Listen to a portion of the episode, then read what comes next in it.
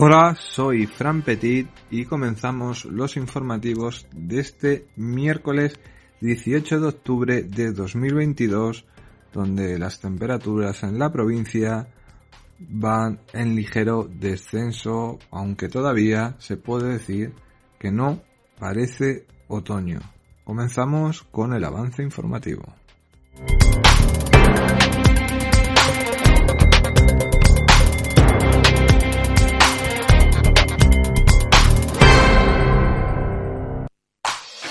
Servicios informativos. CLM Activa Radio.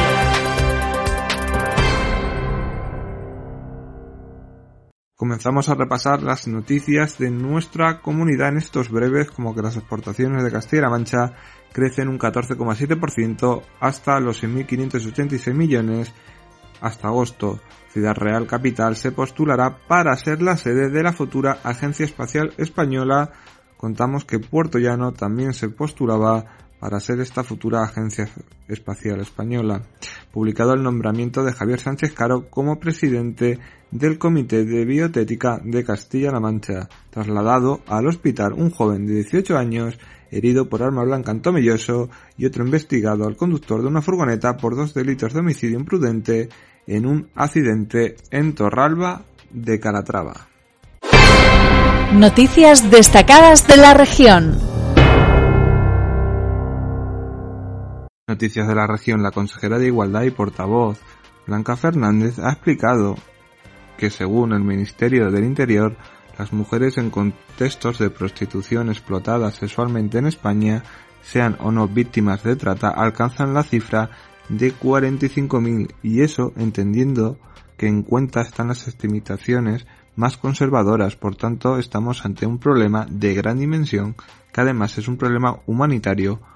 un problema estructural, porque si no hay consumo, no hay explotación sexual. También hablo y ha subrayado la importancia de que todos los operadores, desde los jurídicos, policiales, sociales, políticos, la sociedad en definitiva, tomen conciencia que hay ahora mismo miles de personas en nuestro país siendo explotadas sexualmente, en su inmensa mayoría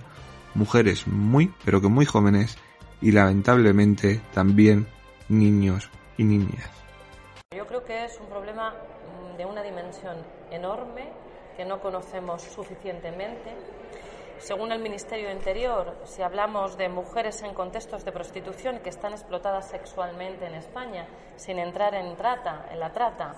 eh, las estimaciones más conservadoras nos están diciendo que tenemos 45.000 víctimas de estas características en el país, víctimas de explotación sexual, sean o no víctimas de trata, creo que estamos ante un problema de una gran dimensión y es un problema además humanitario. Un problema estructural, porque evidentemente si no hay consumo, pues no hay explotación sexual. En Castilla-La Mancha, por nuestra ley para una sociedad libre de violencia de género, la explotación sexual y la trata con este fin es violencia de género. De manera que hace ya años, desde el año 2016, aproximadamente tenemos líneas de trabajo específico para sensibilizar, prevenir y atender a las víctimas de explotación sexual. Tenemos un centro especializado, el CABI, donde se hace también una valoración de estas víctimas para poder derivarlas al, mejor recurso posible, pero necesitamos, eh, necesitamos mejorar los recursos, necesitamos tener mejor respuesta y especialmente necesitamos hacer un esfuerzo muy importante en materia de sensibilización para evitar el consumo. Es muy importante que todos los operadores, desde los jurídicos, policiales, sociales, políticos, la sociedad en definitiva, tomemos conciencia de que efectivamente hay ahora mismo miles de personas en nuestro país eh, siendo explotadas sexualmente. En su inmensa mayoría son mujeres muy, muy, muy jóvenes y lamentablemente también muchas niñas y niños. ¿no? De manera que tenemos que tejer alianzas y es cada día más necesario hacerlo para poder erradicar que no se va a erradicar de hoy para mañana indudablemente, pero para poder tener estrategias eficaces que luchen contra esta suerte de explotación sexual, que en su peor expresión es la del tráfico de personas, ¿no? Tráfico de personas con este fin. Desde la Consejería de Desarrollo Sostenible, el Gobierno regional aprueba la modificación de orden de incendios y regula la autorización excepcional para la quema de restos forestales y así lo ha avanzado el consejero de Desarrollo Sostenible José Luis Escudero con la publicación del lunes pasado de, documento de Castilla-La Mancha que se permitirá realizar estas quemas con el objetivo de minimizar y prevenir plagas, enfermedades en los bosques, disminuir el combustible forestal para prevenir incendios forestales y facilitar la gestión forestal y agilizar la tramitación administrativa. Hoy se ha publicado ya en el Diario Oficial de Castilla-La Mancha esa modificación de la orden que va a permitir que aquellas eh, eh, quemas que se quieran realizar de residuos forestales se puedan solicitar, se pueda hacer a través de, eh, telemática o a través también presencial en nuestras delegaciones y, por tanto, bueno, pues vamos a dar esa posibilidad por dos objetivos fundamentales. Uno, para reducir el combustible que pueda propiciar un incendio forestal, bien lo saben en esta comarca y por tanto hay que reducirlo. Y dos, para evitar también plagas o enfermedades en nuestros eh, bosques. Así que creo que es una buena noticia que dice mucho del compromiso que tiene con los pueblos y que tiene también con el sector primario, con la agricultura y también con el tejido forestal, nuestro presidente Emiliano García Paje, adelantándose y dándosele, dando solución pues, a, un, a, una cuestión que es muy importante en nuestra región. Y para terminar las noticias del gobierno de la región, la directora gerente de la infraestructura del agua de Castilla-La Mancha, Silvia Díaz, ha señalado esta mañana durante la visita a las obras del EDAR de Sigüenza que esta es la primera de 15 depuradoras que se van a adjudicar este año en la región, nueve de ellas dentro de los fondos de recuperación y resiliencia en el caso de Sigüenza y la inversión es de 4 millones de euros, además de actuar sobre la depuradora, se actuará sobre los dos colectores que transcurrían por los márgenes del río Henares. Es eh, en estos momentos la primera de 15 depuradoras que se van a adjudicar este año, nueve de ellas financiadas por MRR por los fondos de recuperación eh, financiados por el Gobierno de España. Eh, como decía la alcaldesa, supone una inversión de 4 millones de euros. No solamente vamos a actuar sobre la depuradora, sino también sobre dos colectores, los dos colectores de aguas residuales del municipio que transcurrían por los dos márgenes eh, del río Henares. Eh, como decía la alcaldesa, viene a contribuir a que Sigüenza sea un municipio mucho más sostenible, contribuyendo así a uno de los objetivos de desarrollo sostenible de la Agenda 2030, que es garantizar el abastecimiento y el saneamiento en los municipios de Castilla-La Mancha. Noticias en CLM Activa Radio. Las noticias más destacadas en Toledo. Comenzamos con las noticias de la región por Toledo, donde el diario oficial de Castilla-La Mancha ha publicado este martes pasado una resolución de la Consejería de Sanidad por la que se nombra presidente del Comité de Bioética de la región a Javier Sánchez Caro. El texto, según recoge, recuerda que la persona que ocupa la presidencia será elegida por y entre las personas titulares propuesta por los integrantes del comité en la sesión constitutiva del mismo y será nombrada por la persona titular de la consejería competente en materia de sanidad. La duración del mandato de la persona que ocupe la presidencia será de dos años, renovable por otros dos años más por una sola vez consecutiva. Además, en una segunda resolución, la consejería publica el nombramiento de Sonia Esquibrano Martínez como vicepresidenta del Comité de Bioética de Castilla-La Mancha, cuyo mandato también será de dos años renovable por otros dos años. El decreto 14-2022 de 1 de marzo, por el que se crea y regulan las funciones, composición y funcionamiento del Comité de Bioética de Castilla-La Mancha, establece en la disposición adicional única que la sesión constitutiva del comité se elegirá por mayoría simple de los votos a la persona titular de la presidencia y de la vicepresidencia, y para sucesivas renovaciones de ambos cargos estará a lo dispuesto este decreto y en el reglamento de régimen interno. También hay que hablar y hablar un poquito de ello de las exportaciones de Castilla-La Mancha que han crecido un 14,7% hasta los 6.586 millones hasta el mes de agosto. Las exportaciones de Castilla-La Mancha alcanzaron la cifra de 6.586 millones de euros entre enero y agosto de 2022 lo que supone un aumento del 14,7% respecto a 2021, según el último estudio elaborado por la Dirección Territorial de Comercio ICES en Castilla-La Mancha con datos facilitados por el Departamento de Aduanas AEAT a este Ministerio de Industria, Comercio y Turismo. En España las exportaciones aumentaron un 25% situándose en 252.052 millones de euros. Por provincias, en 2022 Toledo ocupó la primera posición con 1.763 millones de euros de exportación, un más 23,4. Ciudad Real con 1.684 millones se sitúa en segundo lugar con un 5,6 y Guadalajara en la tercera provincia exportadora con 1.654 millones de euros más 13,2 le siguen las provincias de Albacete con 941 millones más 22,7 y Cuenca con 544 millones que registra un aumento en la exportación del 10%. Por su parte, las importaciones de la región alcanzaron los 8.900 millones de euros y mantienen un fuerte aumento del 33,4%, mientras que en España subieron un 40,5% hasta los 298.513 millones y por provincias importadoras Guadalajara se sitúa en primer lugar con un aumento del 28,4%, seguida de Toledo con un 42,8%, Albacete con un 40,8%, Ciudad Real con un 27,4% y Cuenca con un 46,9%. El saldo comercial de la región de enero a agosto de 2022 se situó en menos 2.314 millones de euros, manteniendo la línea de fuerte crecimiento de los últimos meses, mientras que la tasa de la cobertura se situó en el 74%, aún claramente inferior a la media nacional, que es un 84,4%. De enero a agosto de 2022, los productos agroalimentarios ocuparon la primera posición de las exportaciones regionales con 2.104 millones de euros, representando el 31,9% del total exportado por Castilla-La Mancha y registrando un aumento del 11,5% respecto al mismo del periodo de 2021. Y terminamos el repaso por Toledo con el calendario laboral 2023, días festivos y puentes en Castilla-La Mancha. Castilla-La Mancha tendrá 8 festivos nacionales y 4 festivos regionales en el año 2023. Además de ellos, cada municipio de la región dispondrá de dos festivos de carácter local que determinarán los propios ayuntamientos.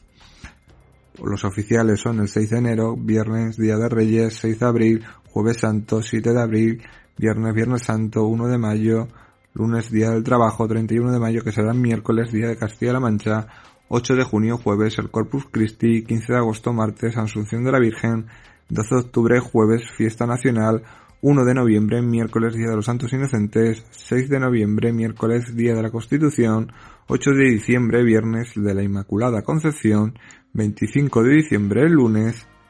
día de Navidad. Además de estos, cada municipio dispondrá de dos festivos para completar los 14 festivos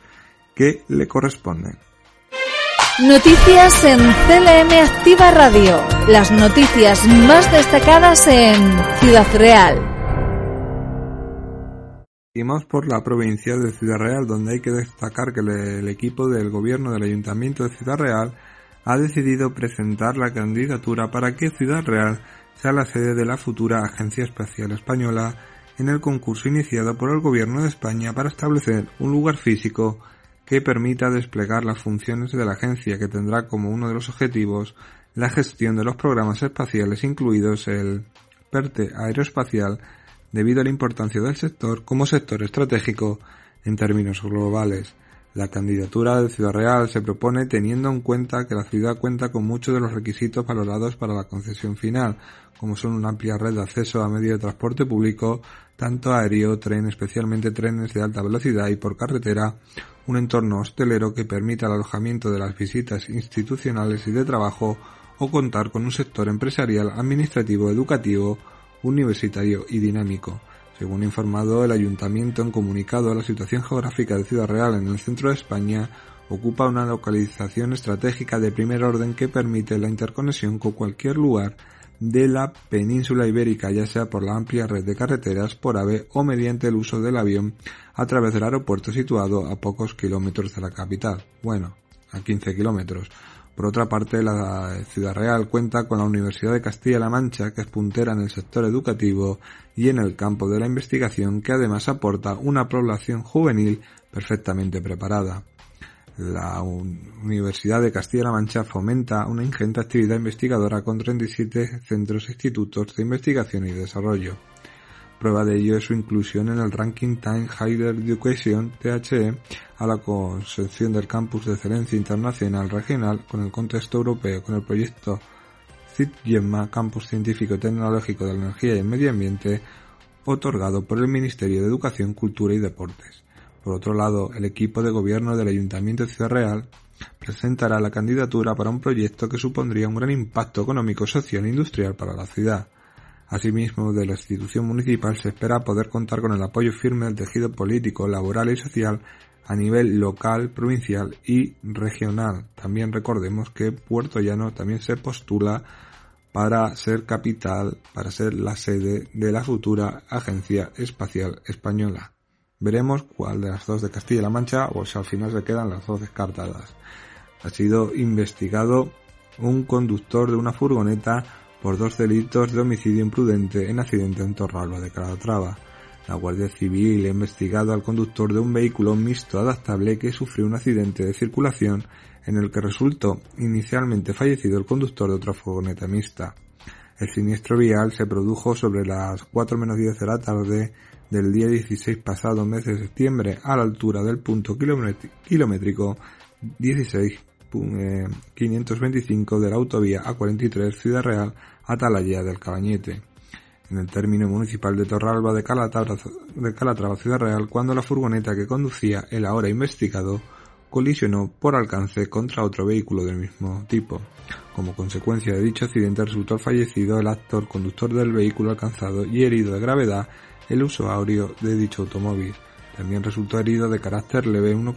ocupante del vehículo que colisionó por alcance contra el que le precedía, así como daños materiales de gran consideración en los vehículos implicados y infraestructuras de la vía.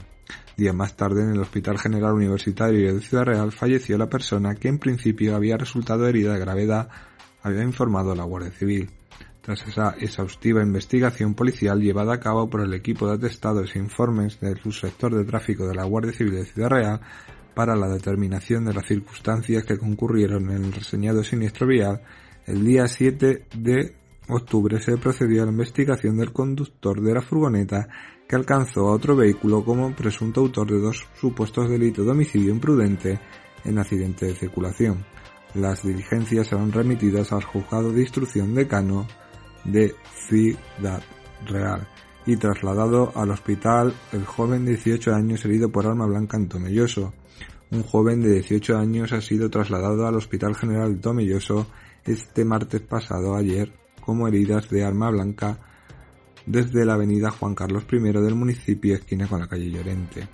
Según informado fuentes del 112, el aviso del suceso fue recibido a las 6 de la mañana por la parte de lo que es la policía local. Hasta el lugar, además de los agentes, han desplazado Guardia Civil y una ambulancia de urgencias que se han encargado del traslado de llevar al chico a un centro hospitalario.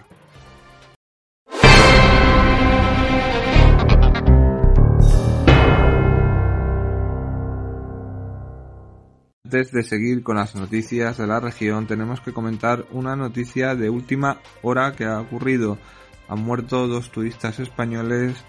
y tres han resultado heridos por un accidente con un globo aerostático en la región turca de Capadocia, según las autoridades de la provincia de Neseir que han atribuido el siniestro a un aumento inesperado del viento. El globo había despegado en torno a las 7.25 de la mañana hora local desde las ruinas de Celbe en el distrito de Arabanos o Habanos y se vio obligado a realizar un aterrizaje forzoso alrededor de las 9 menos 10 cerca de la localidad de Cabay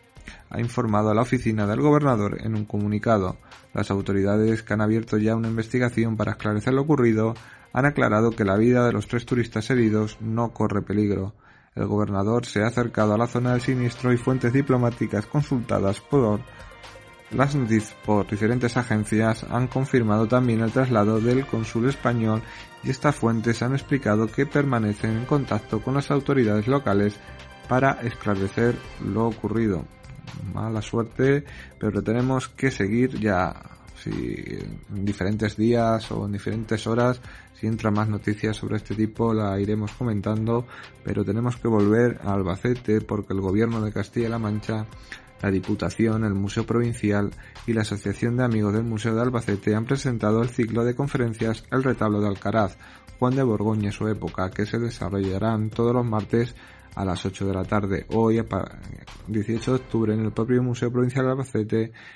servirá para profundizar didácticamente en el contexto histórico, social, cultural y artístico del Renacimiento y su influencia tanto en la comarca de la Sierra del Alcaraz como en el conjunto de Castilla-La Mancha y España.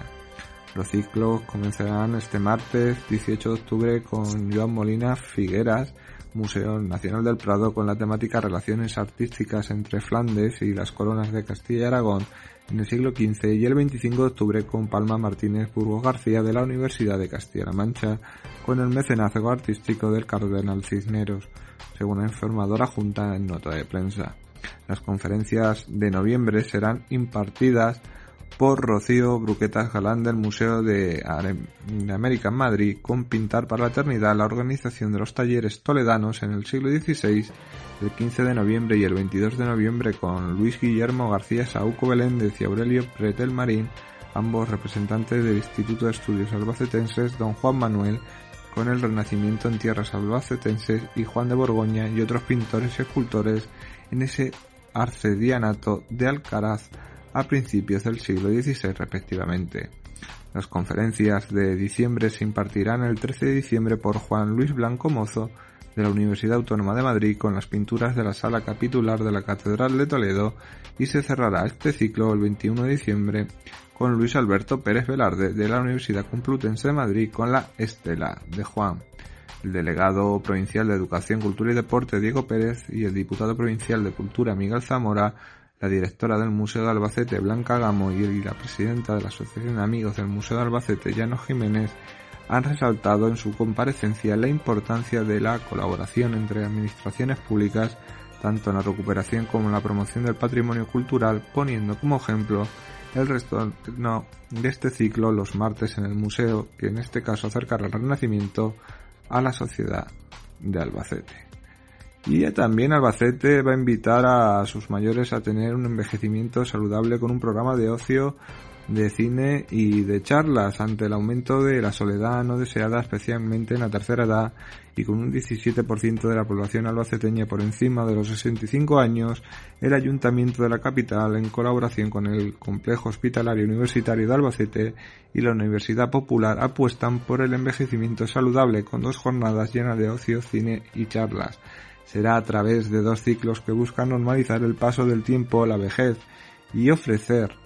una aventura y una oferta cultural, deportiva y de aprendizaje para que cada persona pueda disfrutar de esta etapa de la vida a su mejor manera. Así, por un lado, de la mano de la Filmoteca se han programado tres películas para los próximos meses que fomentan el buen trato a los mayores. No está dirigido solo a personas mayores, todos deseamos llegar a esa edad con las mejores condiciones posibles, por eso también es importante que venga gente joven al cine, ha señalado el concejal de Asuntos Sociales Juan y García. En este sentido, las películas seleccionadas han sido El hijo de la novia, que se emitirá el próximo miércoles 19 de octubre, El inconveniente, programada el 16 de noviembre y AT para el 28 de diciembre. De otro lado, junto con el servicio de geriatría del hospital, se han organizado 10 conferencias para abordar el tabú de la vejez y empezar a ver las innumerables oportunidades que ofrece. Tener claro que la vejez debe ser personalizada, no todo el mundo envejece igual y no todos van a querer lo mismo, ha destacado el jefe de geriatría del complejo hospitalario de Albacete, Pedro Avizanda. No se puede olvidar que el envejecimiento forma parte del ciclo de la vida, por tanto se deben adoptar medidas preventivas desde jóvenes para conseguir un envejecimiento saludable.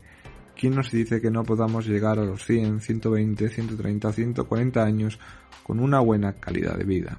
Por ello, entre las charlas programadas se hablará de ejercicio, nutrición, medicación y sexo, entre otros temas con especialistas en cada materia. Desde la organización han querido animar a todo el mundo a participar independientemente de la edad. El nivel de los ponentes es increíble y todo el mundo está muy ilusionado en hacer que nuestros mayores y la sociedad pueda, mm, como les diría yo, pueda participar en este gran evento. Noticias en CLM Activa Radio. Las noticias más destacadas en Cuenca.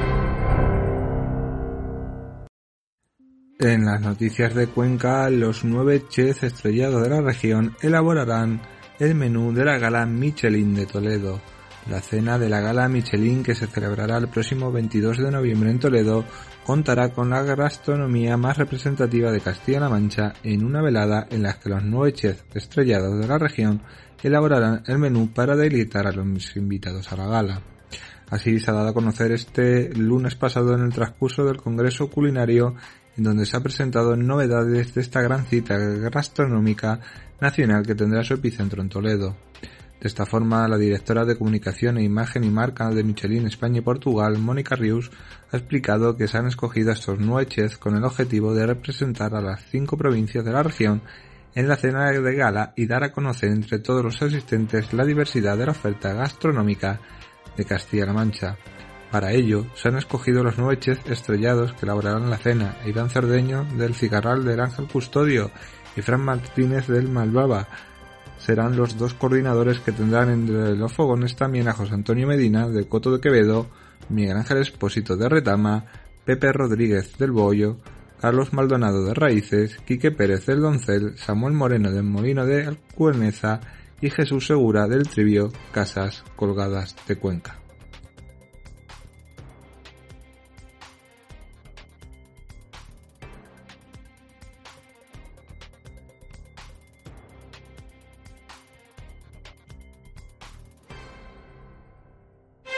Noticias en CLM Activa Radio. Las noticias más destacadas en Guadalajara. Y para terminar las noticias de la región tenemos que terminar con Guadalajara, donde el director general de Desarrollo Rural, José Juan Fernández, ha asistido a la firma de los contratos para favorecer el emprendimiento de la Asociación para el Desarrollo Local de la Sierra Norte de Guadalajara. A del Sierra Norte se han firmado 40 contratos, 21 de ellos para la rehabilitación de viviendas propiedad de los ayuntamientos que se encuentran dentro de este grupo para dar así una solución de alojamiento en los pueblos para aquellas personas que quieran iniciar su vida en el medio rural.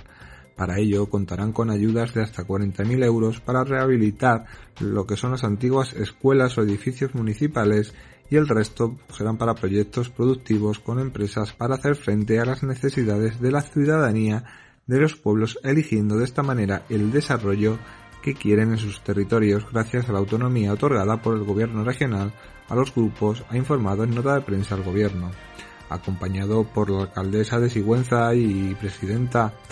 de la Asociación María Jesús Merino, así como el presidente de la Red Castellano-Manchega de Desarrollo Rural, RECAMEDER, Jesús Ortega ha indicado que para estos proyectos firmados este lunes se supone una inversión de 1,3 millones de euros y se ha destinado una subvención de 600.000 euros. Posteriormente, el director general se ha desplazado hasta el mirador del CID, donde se ha inaugurado el marco del Objetivo de Desarrollo Sostenible número 1, fin de la pobreza, elegido por el grupo. Es el quinto de lo que se están instalando en Castilla-La Mancha y el número 22 a nivel nacional dentro del programa de la Red Española de Desarrollo Rural, una iniciativa adoptada por la Asociación para el Desarrollo Local de la Sierra Norte de Guadalajara dentro del programa impulsado desde la Red Española de Desarrollo Rural en un acto que ha contado además con la presencia del presidente de la Red Nacional, Secundino Casco, y los alcaldes de la zona. Este grupo de Guadalajara ha elegido implementar el objetivo ODS 1, fin de la pobreza, por su compromiso con el mismo, siendo varias acciones que se realiza para mitigarla. Desde hace años vienen trabajando en el territorio de Sigüenza y en la Sierra Norte de Guadalajara en lucha contra la pobreza para dar apoyo y ayuda a personas pobres y vulnerables, tanto desde organismos públicos como el Ayuntamiento de Sigüenza o la Junta de Comunidades, como desde asociaciones sin ánimo de lucro.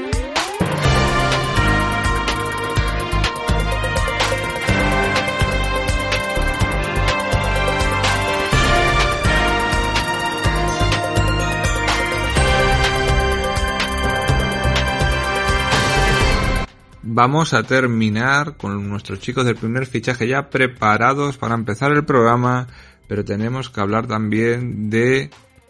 eh, lo que es el tiempo, que va a estar poco nuboso, con nubes bajas y alguna bruma o niebla dispersa en el sur de Cuenca y en el norte o suroeste de Albacete al principio, aumentando las nubes altas y medias de oeste a este y las nubes de evolución desde el mediodía cuando no se descarta algún chubasco disperso o tormenta ocasional que no esperan en extremo noroeste. Temperaturas mínimas con pocos cambios y máximas en aumento con vientos flojos de componente sur con intervalos más intensos a partir del mediodía cuando puede ser ocasionalmente fuertes en el oeste y noroeste. Entre las temperaturas máximas y mínimas tenemos Albacete mínima con 13, máxima con 30,